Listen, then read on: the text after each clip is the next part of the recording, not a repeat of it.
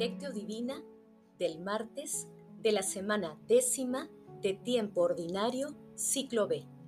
Ustedes son la luz del mundo. No se puede ocultar una ciudad puesta en lo alto de un monte.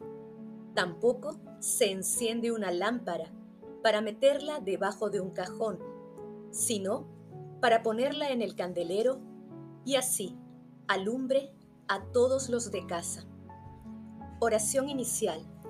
Santo Espíritu de Dios, amor del Padre y del Hijo, ilumínanos con tus dones para que podamos comprender los tesoros de la sabiduría que Jesús nos quiere revelar en este día.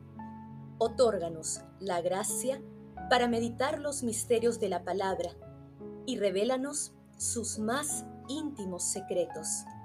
Madre Santísima, intercede ante la Santísima Trinidad por nuestra petición. Ave María Purísima, sin pecado concebida. Paso 1. Lectura. Lectura del Santo Evangelio según San Mateo, capítulo 5, versículos del 13 al 16. En aquel tiempo, Jesús dijo a sus discípulos, Ustedes son la sal de la tierra pero si la sal se vuelve insípida, ¿con qué la salarán? No sirve más que para tirarla fuera y que la pise la gente. Ustedes son la luz del mundo. No se puede ocultar una ciudad puesta en lo alto de un monte. Tampoco se enciende una lámpara para meterla debajo de un cajón, sino para ponerla en el candelero y así alumbre a todos los de casa. Del mismo modo, alumbre la luz de ustedes delante de los hombres, para que vean sus buenas obras y den gloria a su Padre que está en el cielo. Palabra del Señor. Gloria a ti, Señor Jesús.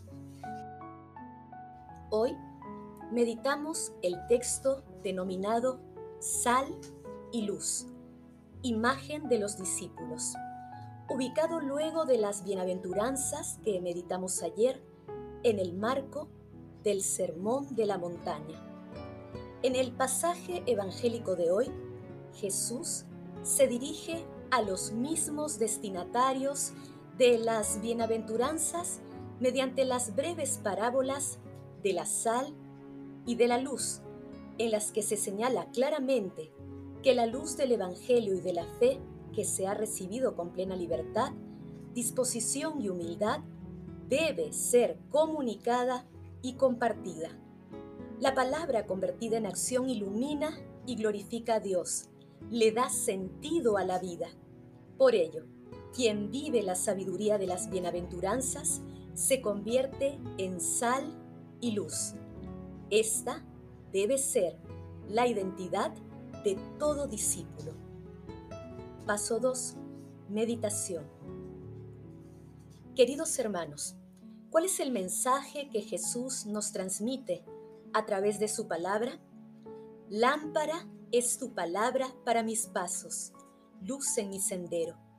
Uno de los mejores frutos de la lectura orante de la palabra de Dios es que ella se convierta en luz interior y exterior para las personas que la meditan y la hacen realidad.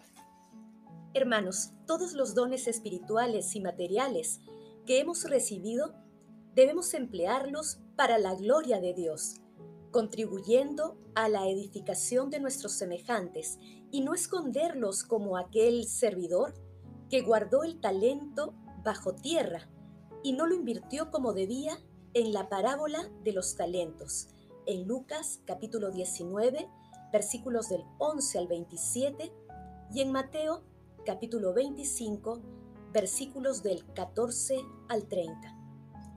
En consecuencia, es conveniente que nos preguntemos, ¿somos conscientes de los talentos que Dios nos ha otorgado para hacer realidad su proyecto de salvación en nosotros y nuestros semejantes?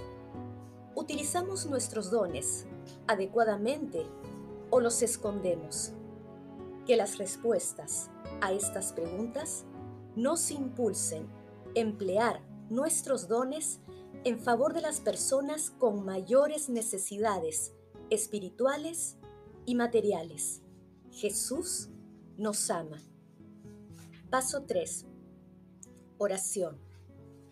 Padre Eterno, Padre Celestial, te pedimos que los testimonios diarios de los sacerdotes y consagrados sean sal y luz para toda la humanidad. Amado Jesús, te pedimos que la luz de tus enseñanzas se refleje en nuestra conducta diaria, dejando de lado los miedos que paralizan. Padre Eterno, concede a todos los difuntos de todo tiempo y lugar gozar siempre de la compañía de nuestra Santísima Madre María, de San José y de todos los santos. Madre Santísima, Madre de la Divina Gracia, intercede ante la Santísima Trinidad por nuestras peticiones. Amén. Paso 4. Contemplación y acción. Hermanos, contemplemos a nuestro Señor Jesucristo con una homilía de San Juan Pablo II. Vosotros sois la sal de la tierra. Son palabras que el Señor dirige hoy a vosotros. En la fe cristiana, sois verdaderamente la sal de la tierra. Vosotros que habéis acogido en vuestro corazón el mensaje salvador de Cristo. Sois, pues, sal de la tierra, porque habéis de contribuir a evitar que la vida del hombre se deteriore o que se corrompa persiguiendo los falsos valores que tantas veces se proponen en la sociedad contemporánea. La Iglesia, como madre y maestra, hace suyos los problemas que afectan al hombre, y en especial a los más pobres y abandonados, y trata de iluminarlos desde el Evangelio. Por eso, en la construcción de una sociedad más justa y fraterna, la doctrina social de la Iglesia propone siempre la primacía de la persona sobre las cosas. Centésimos Anus 53 al 54. De la conciencia moral sobre los criterios utilitaristas que pretenden ignorar la dignidad del hombre creado a imagen y semejanza de Dios. Cristo, luz del mundo, nos exhorta hoy a que nosotros seamos también luz ante los hombres, para que, viendo nuestras buenas obras, glorifiquen al Padre que está en los cielos. Cristo, luz verdadera, que ilumina a todo hombre que viene a este mundo. Es el verbo proclamado por San Juan en el prólogo de su Evangelio, el Hijo eterno consustancial con el Padre la vida estaba en Él y Él la ha traído al mundo. Tanto amó Dios al mundo que le entregó a su Hijo unigénito para que todo el que cree en Él tenga la vida eterna. Esta es la prueba suprema del amor de Dios a los hombres desde toda la eternidad, la encarnación del Verbo. Y también nosotros, Queridos hermanos y hermanas, habéis sido objeto de ese amor de predilección por parte de Dios. También por amor vuestro se encarnó su Hijo unigénito. También a vosotros, Dios Padre, os lo entrega como Salvador para que tengáis la vida eterna. Esta es la vida eterna, que te conozcan a ti, único Dios verdadero, y a tu enviado Jesucristo. Cristo es la luz del mundo, pues en Él se ha revelado la vida, se ha revelado mediante la palabra del Evangelio, pero sobre todo se ha revelado mediante su muerte redentora en la cruz. Ha ofrecido en sacrificio al Padre su vida en expiación por los pecados del mundo. Y con este sacrificio cruento, Él ha vencido el pecado y la muerte en el Gólgota aceptó la muerte, pero al tercer día resucitó y vive para siempre. Vive para darnos su vida. De este modo, Cristo es aquella luz, aquella vida que ha demostrado ser más fuerte que la muerte. En Él está la vida divina, que es luz para los hombres. Cristo, luz del mundo, os está enviando hoy a vosotros, hermanos y hermanas, descendientes de los antepasados, os está enviando a vosotros en el camino de la vida. Este es el camino de verdad, es el camino de siempre y de la nueva evangelización.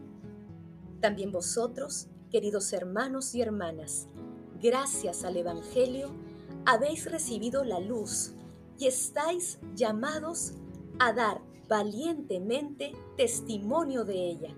Cada uno de vosotros ha de sentirse llamado a ser sal de la tierra y luz del mundo. Habéis de ser sal que preserva de la corrupción y que da sabor a los frutos de la tierra. Habéis de iluminar a los que os rodean mediante vuestra caridad, caridad que es amar a los demás como Cristo nos ha amado. Esta es la evangelización de ayer, de hoy y para siempre. Que la Virgen de Guadalupe os proteja y sea la estrella que os guíe en vuestro camino, para que seáis siempre sal de la tierra y luz del mundo. Hermanos y hermanas, qué hermoso es reunirse para celebrar la misma fe, la misma vida en Cristo. Vosotros, yo, somos no solo fruto, sino también los sembradores de las palabras de Jesús para hacer discípulos a todas las gentes es decir, apóstoles de la nueva evangelización, porque en virtud de nuestros bautismos estamos llamados. Qué hermoso es reunirse para celebrar la misma fe, la misma vida en Cristo, la misma Eucaristía. Queridos hermanos, pidamos diariamente la intervención del Espíritu Santo para que nos conceda la gracia de reconocer los dones que Dios nos ha confiado y emplearlos de acuerdo con las enseñanzas de nuestro Señor Jesucristo. Acompañemos esta petición con la oración frecuente y la meditación diaria de la palabra, con el fin de conocer más a nuestro Señor Jesucristo. Asimismo, aún espiritualmente, que la Santa Eucaristía sea nuestro alimento del alma. Glorifiquemos a la Santísima Trinidad con nuestras vidas. Oración final. Gracias, Señor Jesús, por tu palabra de vida eterna. Que el Espíritu Santo nos ilumine para que tu palabra penetre a lo más profundo de nuestras almas y se convierta en acción. Dios glorioso, escucha nuestra oración. Bendito seas por los siglos de los siglos. Madre Santísima, intercede ante la Santísima Trinidad por nuestra petición. Amén.